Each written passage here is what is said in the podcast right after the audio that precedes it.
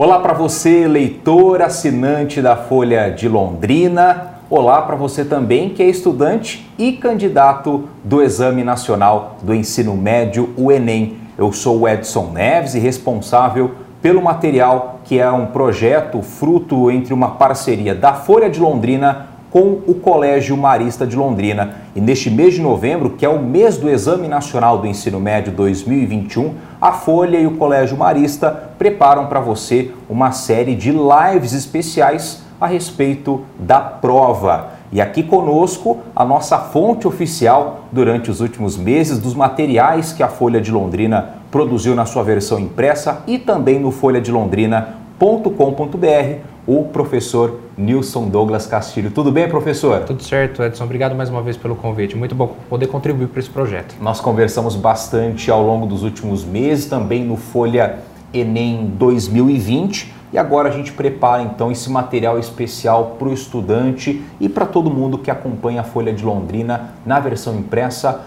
e nas redes sociais. E para a live de hoje, a nossa primeira, professor, nós separamos o tema literatura e Enem. A gente lembra que as provas de linguagem elas estão no primeiro dia, então para esse ano cairá no primeiro domingo do dia 21 de novembro. E o que, que a gente pode estabelecer de paralelo, o que, que é considerado primordial dentro dessa prova? E claro, a gente remete um pouquinho à história, por que não, do nosso país. Sim. É, quando a gente fala da literatura, a literatura ela pode se tornar um grande vilão para quem vai fazer a prova de linguagens até porque não é hábito do brasileiro ler. O brasileiro não tem o hábito de ler e não tem um histórico de valorização da sua própria cultura, em especial da literatura. Mas isso acontece não por uma questão de desdém ou só por uma questão pessoal, acontece porque não foi valorizado ao longo do tempo, até mesmo por muitas instituições. A literatura sempre foi vista como algo muito maior para quem era letrado, para quem tinha um estudo muito maior, mas não é esse o propósito. Tanto que o Enem vem aí com uma prova institucionalizada para poder dar acesso a esse tipo de texto a todos os alunos. Desde uma literatura mais clássica, daquelas literaturas lá do início da formação da língua portuguesa, até as literaturas contemporâneas. Entendendo que não importa o período ou estilo literário com o qual a gente esteja trabalhando, todos eles vão retratar a época em que o homem estava vivendo e retrata a sociedade. Então a literatura ela vem para poder, por meio da arte da palavra, retratar o contexto em que as pessoas viviam. E eles dão muitas respostas para aquele contexto e mostram e explicam algumas realidades de hoje em dia também. Então o aluno tem que estar preparado para isso, não é só uma leitura por prazer, é uma leitura com intenção e leitura com intenção envolve entender todo esse contexto. E assim, professor, quando você fala que desse hábito de leitura que o brasileiro costumeiramente não tem, isso a gente pode fazer a associação da educação básica, da forma com que a literatura é trabalhada nas séries iniciais? Também, até porque o que, que acontece? Quando a gente fala da literatura infantil ou daquela leitura até mesmo por fruição que a pessoa lê por prazer, quando a gente é criança a gente gosta de ler. É, agora, quando vão para aqueles livros que têm poucas imagens, livros que já trabalham com uma linguagem mais densa, isso já não é tão valorizado. E hoje ainda mais difícil porque além da educação básica não ter trabalhado talvez isso da melhor forma possível, concorre com outras linguagens. Então é difícil você concorrer ao livro de 300 páginas com uma postagem no Instagram. É muito complicado isso aí hoje. Então existe uma série de fatores. A falta de mediação da escola para que essa leitura se torne prazerosa e traga aprendizado, e também a concorrência com a internet. E até porque também, né, professor, a gente acompanha hoje é, muitas obras, hum, elas estão sendo republicadas de uma maneira mais lúdica. Então, determinada, uma determinada frase, um determinado capítulo, com uma imagem que faça menção àquilo que o livro está, está retratando é uma forma também de tentar fazer um resgate da importância dessa obra e tentar colocar ela nos dias de hoje? Sim, é uma forma muito importante. As releituras são muito importantes.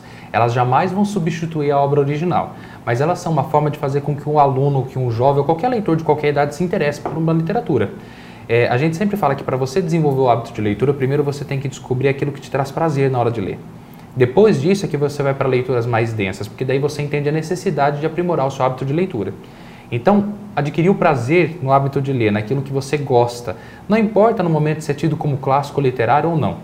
O que importa é que você começou a fazer uma leitura. Então, essas leituras são importantes para fazer essa aproximação.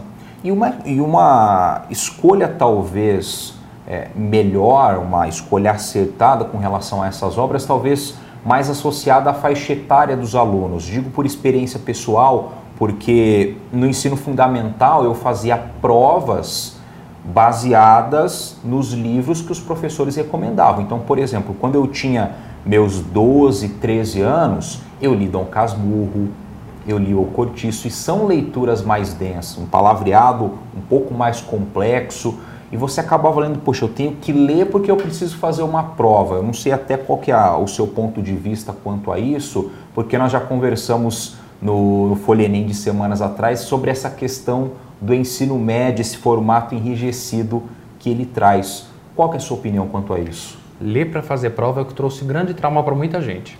Então eu tenho que ler para poder fazer uma prova, eu tenho que ler Dom Casmurro, eu tenho que ler o Curtiço, eu tenho que ler qualquer obra clássica para poder mostrar para o professor que eu conferi a leitura. Isso, no fim das contas, não resolve nada. É claro que precisa ter uma outra atividade avaliativa para constatar a leitura? Sim, porque o aluno também tem que ter essa parte disciplinar da leitura do dia a dia. Mas se o trabalho for feito por meio, por exemplo, do que a gente chama dentro da escola de uma sequência didática, em que a gente faz esse aluno se envolver, refletir sobre os temas que estão ali dentro, esse livro vai ser muito mais prazeroso do que ter que fazer uma prova. Fazer prova é só conferência de leitura e não leva aprendizagem. Então é preciso rever as estratégias dentro de sala de aula para trabalhar o livro. E há outras formas de você constatar que o aluno leu para além de uma avaliação que ele responda qual é o personagem, onde aconteceu isso, onde aconteceu aquilo. Ele precisa se envolver naquele livro. Como eu disse, a literatura retrata o período retrata a sociedade. Então, eu, enquanto aluno, como é que eu me insiro nesse contexto, nessa realidade que está sendo colocada ali? Então, tudo isso tem que ser apresentado para o aluno. Só constatar a leitura é o mínimo. Atividades mais dinâmicas, por exemplo. Sim, exatamente. Trago, por exemplo, uma época de um trabalho que nós fizemos na escola com livros miseráveis. Livros Miseráveis falava da miséria na época de um personagem que ele era muito contraditório, o personagem principal. E a gente criou um júri simulado dentro da escola para as pessoas julgarem se o personagem principal era um vilão ou se ele era o mocinho da história. A literatura traz essas controvérsias. Os alunos se envolveram tanto com isso, leram muito mais o livro para poder desenvolver esse desafio, do que eu ficar comprovando que ele leu ou não um capítulo tal, um, dois ou três, e a página 1 até o final dele. Então são pequenas coisas como essas que envolvem os alunos, traz maturidade para a leitura e se torna muito mais prazeroso. E assim, professor, nós temos então, como você apresentou, né, as escolas literárias e também todo um contexto da época. Como que o aluno pode fazer essa identificação? É claro que a gente faz a associação às aulas de história, obviamente, mas como ter esse lado mais literário para conseguir compreender tudo aquilo que a obra está trazendo por meio das páginas? Ele pode partir é, do ponto em que a língua portuguesa começa a se desenvolver e criar textos. E entender que a partir disso são colocadas as ideologias e os contextos de cada época. E geralmente lá no começo, um é o contrário ao outro. Então, quando você está lá no período do trovadorismo, você tem aquela literatura mais clássica, aquela literatura mais arcaica, e vem ali aquele período da valorização da igreja, a Idade Média. Em contrapartida, vem logo ali a questão do renascimento, busca pela ciência. Então você já não valoriza tanto só aquilo que a igreja fala. Então sempre um como resposta ao outro. E assim por diante. Daí vem barroco, vem classicismo, e vem colocando todos esses períodos literários. Até que chega no nosso, na nossa época com a literatura contemporânea, que ela é muito diversa. Que ela vai pegar tudo isso que foi colocado lá atrás, algo que era mais rígido, mais inovador, mais rígido, mais inovador, e a contemporânea hoje brinca com tudo isso, porque a nossa sociedade é muito dinâmica. Então o aluno ele precisa entender que é sempre uma resposta a um período anterior. Pegue o ponto de partida e você consegue fazer isso mas também como uma forma de crítica, assim como a gente percebe nas músicas na época do regime militar, por exemplo? Sim, isso acontece, sempre aconteceu. Né? A literatura sempre usou a arte da palavra para poder mostrar ali algo de engajamento. Então, vamos pegar o primeiro período literário da língua portuguesa, não tinha nem no Brasil, lá em Portugal. Cantiga de escárnio e de maldizer. Uma, um português completamente arcaico. Usava para poder criticar algumas estruturas da época, zombar de algumas pessoas da alta sociedade. E aí a gente vem hoje para uma literatura mais contemporânea, que vem falando de períodos do regime militar, falando de governos, é uma literatura sempre de engajamento, isso aí sempre vai existir. Na época da ditadura, o mais bonito de tudo isso é que eles usavam a palavra para poder mostrar isso de uma maneira singela, bem simples, sem ser muito é, explícito porque sabia do perigo que tinha ali a época. Os olhos estavam todos voltados para eles. Que é a Mas, subjetividade exatamente, do texto. Exatamente. Que inclusive o Enem traz também nas suas Com questões. Com certeza. Até ditadura militar sempre cai no Enem. é figurinha carimbada.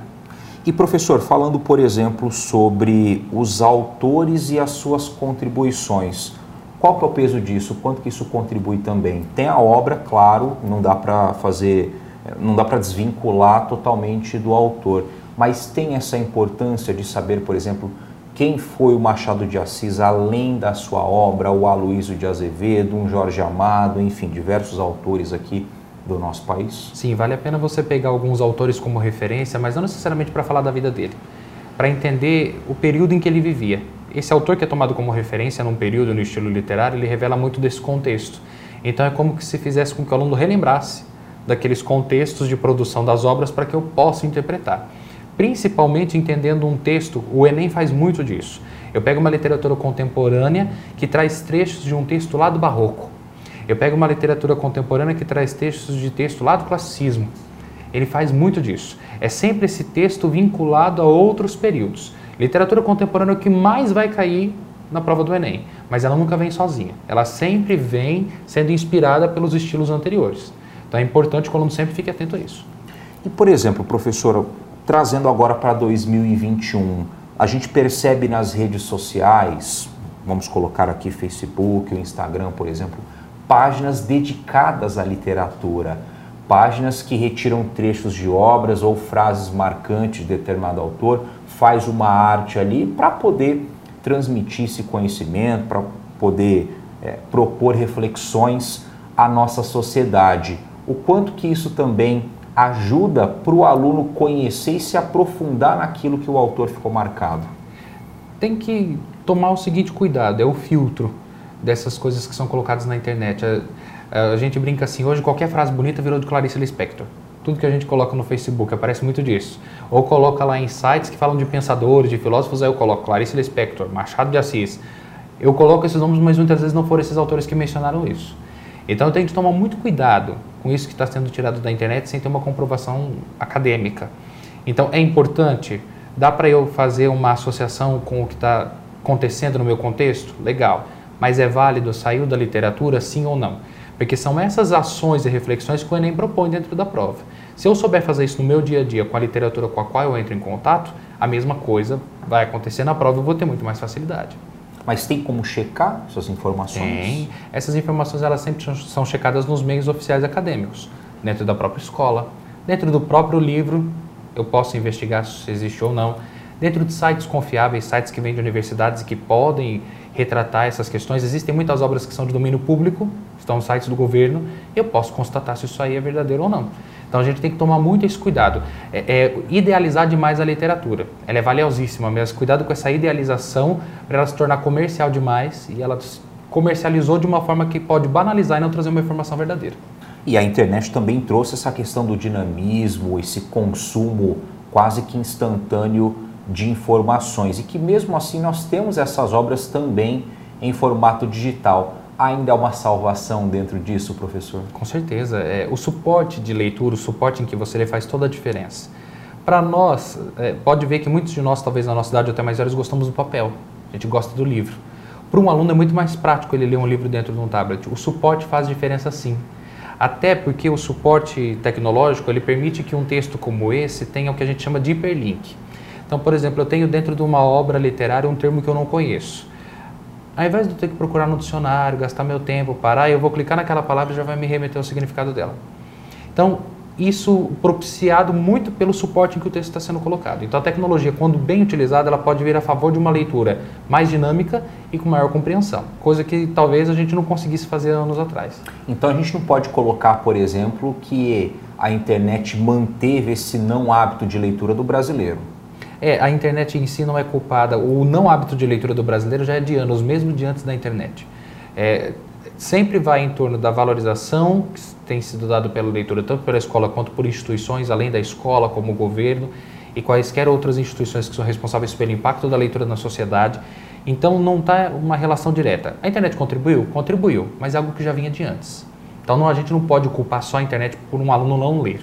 Pelo contrário, a gente tem que dizer que a internet pode até ter dado mais condições de leitura para eles, só que o problema é que eles não sabiam gerenciar isso aí. Acessibilidade. Né? Exatamente, exatamente. Como mudar esse panorama, ou pelo menos despertar aí uma mudança? É. Eu acho que é papel fundamental da escola, e qualquer escola fazer isso. Aquela escola que parou no tempo que vai entender que o aluno tem que ler só para fazer uma prova, ou tem que ler aquele livro sentado na mesa. Essa escola, essa escola não vai exercer diferença na vida do aluno. E automaticamente não vai conseguir fazer com que tenha um aluno reflexivo no Enem quando ele vai entrar em contato com esse tipo de literatura. Então, acho que a escola ela tem papel fundamental. Tendo uma escola que faça isso, universidades que formem professores para formar leitores, isso daí vai começar a virar um, um efeito dominó em cadeia. Esses que têm o hábito de leitura farão isso pelos seus filhos e assim por diante. Nós muitas vezes não adquirimos o, o hábito de leitura porque talvez as nossas casas não houve. E não significa que os nossos pais não valorizaram a cultura, ou talvez é porque não tivessem nem tido acesso a isso. Então, isso tem que tomar muito cuidado. E aí cabe também a instituições maiores, a escola, dar acesso à arte e à cultura. Isso faz com que a gente se torne uma pessoa muito melhor. A arte retrata a vida ao nosso redor, de diversas linguagens, e eu posso entendê-la de diversos olhares. E a prova do Enem faz justamente isso.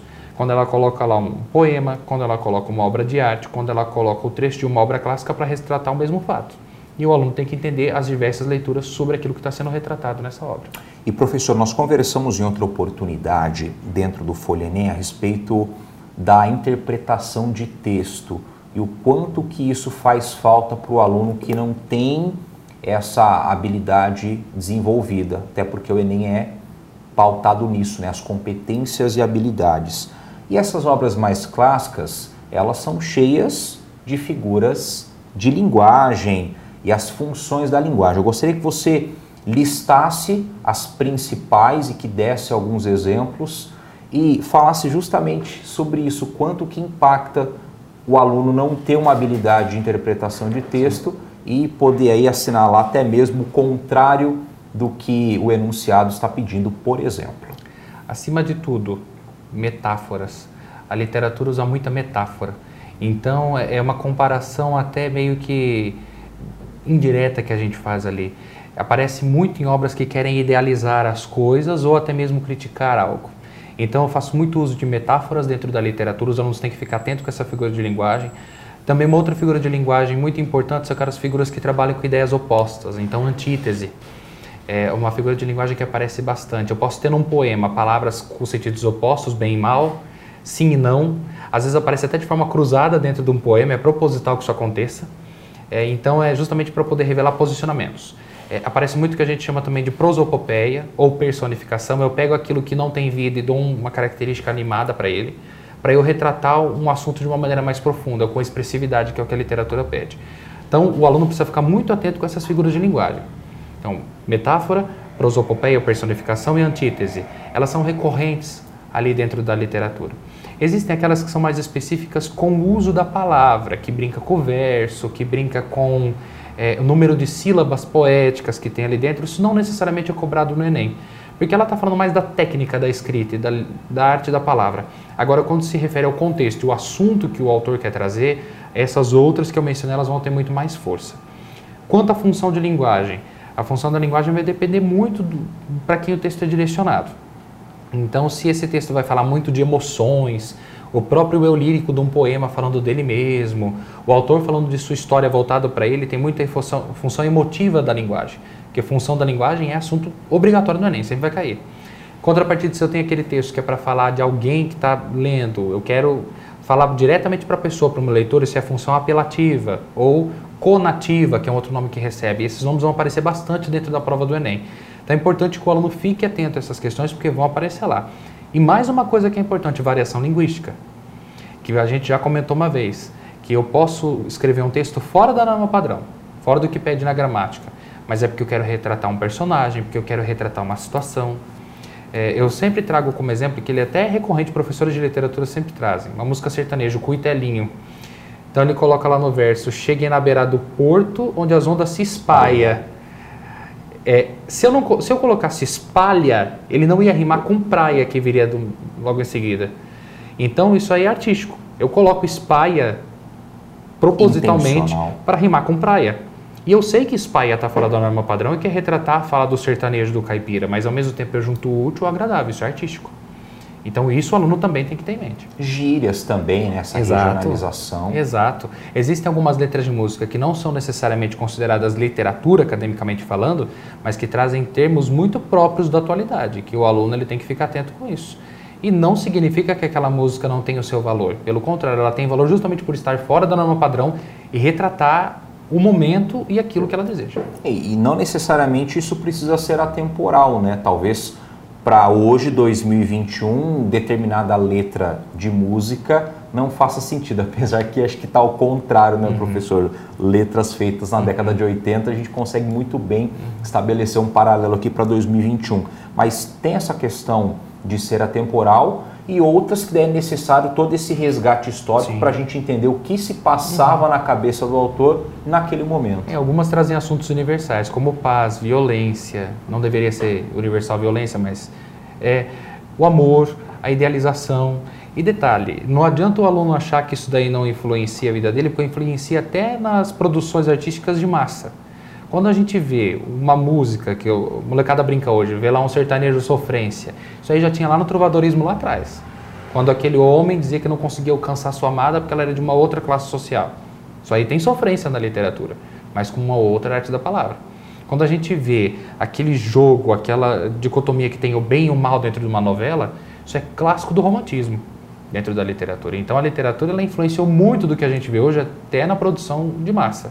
Então o aluno não adianta querer escapar disso. Algumas coisas são atemporais e outras são específicas de um período. Então eu trago de novo a questão do regime militar no Brasil.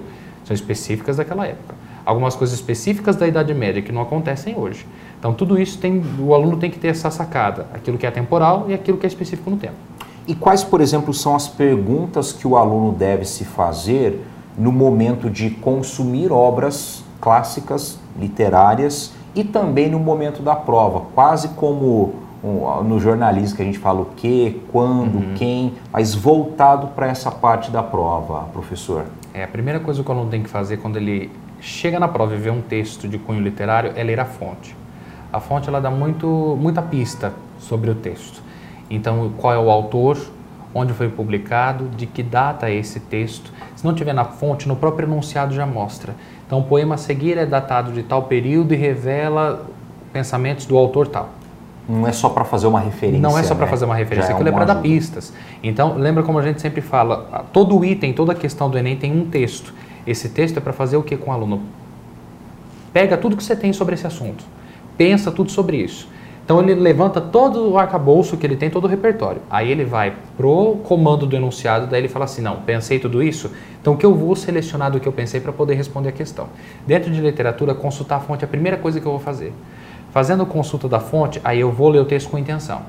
Então, se eu sei que eu tenho um texto que é contemporâneo, não vai seguir aquela estrutura clássica, não vai seguir aquela estrutura de versos, suponhamos que seja um poema, versos todos rimadinhos, não vai seguir isso não vai ter um assunto de valorização de uma instituição específica como a igreja, que é diferente daquilo lá de trás, ou valorização extrema da ciência, que foi algo lá próprio do Renascimento, do conhecimento humano. Então, eu vejo um texto contemporâneo com outros olhos. Agora eu pego um texto do romantismo. Eu sei que vai estar tudo idealizado. Então, eu posso pegar um trecho do romantismo, vi que o trecho é daquele período, então vai estar cheio de adjetivo. O, os caras eles vão descrever um ambiente com trocentos adjetivos. Às vezes ele gasta 30 adjetivos para descrever a pétala de uma flor do sertão onde acontece a história. Então, só que ele só vai saber isso se ele conseguir situar o texto dentro do estilo do período literário. Então, é importantíssimo ler a fonte. Então, ele grava, meio que faz um panorama de características específicas de cada período e estilo, pega aqueles autores que são mais marcantes e aí isso vai ajudar muito na hora que ele fizer a leitura da fonte de pistas que o enunciado dá. Que aí, a partir disso, ele consegue gerenciar melhor na prova. E pode acontecer também de que, mesmo com essas pistas, o aluno não consiga identificar de qual período, mas isso o enunciado pode trazer, por exemplo, ou ali naquela último parágrafo, por exemplo, antes das questões. Pode, e aí também tem aquela interpretação que não só envolve o contexto, a gente pode interpretar pelo próprio texto. Então, lendo o próprio texto ali que está sendo colocado como um trecho literário, eu consigo depreender algumas ideias. Então, aí vem as habilidades de leitura. Então, se a pergunta é ampla, eu vou pegar uma informação bem ampla no texto. Se a pergunta é mais restrita, eu vou me pegar mais aos detalhes. Eu tenho de tomar cuidado com isso. Se a pergunta é referente a ideologias, a discursos que são tratados ali, eu tenho que tomar cuidado que às vezes no meu enunciado tem um discurso completamente o contrário que está no texto. E aí a pessoa fala assim, ah, mas eu não vou assinalar essa porque está na cara que está errada. Pelo contrário, você acaba assinalando justamente o oposto. Porque a gente só sabe o que é certo porque sabe o que é errado. E o contrário também é verdade. Essas ideias estão na sua cabeça. Então o seu cérebro ele está pensando ali o tempo todo. Se você não tiver atenção, você vai assinar justamente o oposto daquilo que está sendo perguntado. É natural. E o Enem usa muita linguagem não verbal para essas questões de literatura? O usa porque ele pega muito das referências de releituras dessas obras. Então, ele pode pegar uma tirinha que tem uma sátira do trecho de Machado de Assis, lá com Dom Casmurro. Ele pode pegar um trecho de internet justamente que ironiza, como você falou, é, tudo é Clarice Lispector. Eu peguei lá um texto, ele pode justamente brincar com isso, da valorização que a literatura tem ou não. Até porque ele coloca a literatura como patrimônio cultural, como patrimônio histórico. Então ele quer essa valorização à prova do Enem. Então tudo que satiriza, que subverte, que tira tudo sentido disso, pode ser colocado dentro da prova sim. E professor, para o aluno é, entender a importância da literatura aqui no nosso país, num cenário que justamente essa leitura não é desenvolvida. Como fazer o aluno refletir quanto a isso, fora da prova do Enem? é fazê-lo se aproximar daquilo que está sendo colocado dentro de um livro. Então, vou pegar de novo a história lá dos Miseráveis. Retratava um período de Revolução Francesa, em que um homem se viu obrigado a roubar um pão por conta da sua fome, e aí ele foi condenado a muito tempo por conta disso. E qual é o meu papel enquanto cidadão, enquanto aluno, que eu poderia mudar essa realidade? Por que, que esse problema lá de trás da Revolução Francesa acontece ainda hoje? Você enquanto aluno, você enquanto leitor, que realidade você poderia ter para poder modificar isso aí? E não, não precisa ser, não é romantizar ou idealizar, mas só o fato de você não criar mais situações para levar que pessoas sejam mais miseráveis, tanto quanto ali na história, já é o mínimo que você faz. É, e também para que você não seja um miserável, entre aspas. É, eu vou estudar, eu vou correr atrás, eu vou tentar pelo menos uma vida digna. A questão da honestidade é envolver o aluno nessa história, envolver o aluno ali dentro disso. E, e o quanto que ele pode contribuir para a sociedade hoje. A literatura de hoje revela muita coisa, então é legal pegar para o aluno não só o clássico, porque o clássico, a gente tem que ser sincero, é chato de ler para a idade deles. Tem uma linguagem muito longe. Uhum. Então, se eu pego essas releituras e aproximo, isso faz com que o aluno vai criando gosto. É como eu falei, a via para poder fazer um bom leitor é pelo prazer, primeiramente. Desenvolve a leitura por fruição e por prazer, as outras virão automaticamente. Aproxima o aluno da realidade que está sendo tratada nesse texto. E agora, últimos dias antes das provas do Enem, que orientação que a gente pode dar para os alunos justamente nesse ponto? Consumir uma obra literária talvez não dê tempo, talvez demande mais atenção, mais tempo, mas no que, que o aluno pode focar ali os seus esforços para poder sair bem no caderno? Pegue as últimas edições do Enem, estão disponíveis no site do INEP e veja o tipo de texto que está sendo posto ali. Ele vai ver que a maioria de literatura contemporânea é sempre com referência a períodos anteriores. E comece a fazer esses exercícios, essas associações. Como você falou, é impossível ler uma obra agora de última hora. Não dá. Não vou sair lendo livro, até porque não vou aprender nada. O ideal é fazer essas questões, fazer anotações, porque a gente vai ver que são assuntos recorrentes, então a gente vai perceber o quanto a ditadura militar caiu, a gente vai perceber o quanto a literatura contemporânea caiu, quais foram associações que muitas são muito próximas. Então, quando fala de ditadura militar, tem muito lá de personificação. Eu pego animais, eu pego vigilantes, eu pego máquinas que podem retratar instituições desse período político. Então, figuras de linguagem recorrentes, qual é o tipo de linguagem que é utilizado ali? Fazer essas anotações de recorrência a partir das últimas edições do Enem. Isso é que o aluno pode fazer agora nessa última prova e com certeza se ele fizer com esforço, uma ou outra questão ele vai garantir no dia da prova para valer no dia 21. Muito bem, então, professor Nilson Douglas Castilho, coordenador de ensino médio do Colégio Marista, muito obrigado pelas informações a respeito então da literatura e a sua relação com o Exame Nacional do Ensino Médio. Para vocês todos que acompanharam a nossa live, muito obrigado e para os alunos e candidatos do Enem, uma boa prova.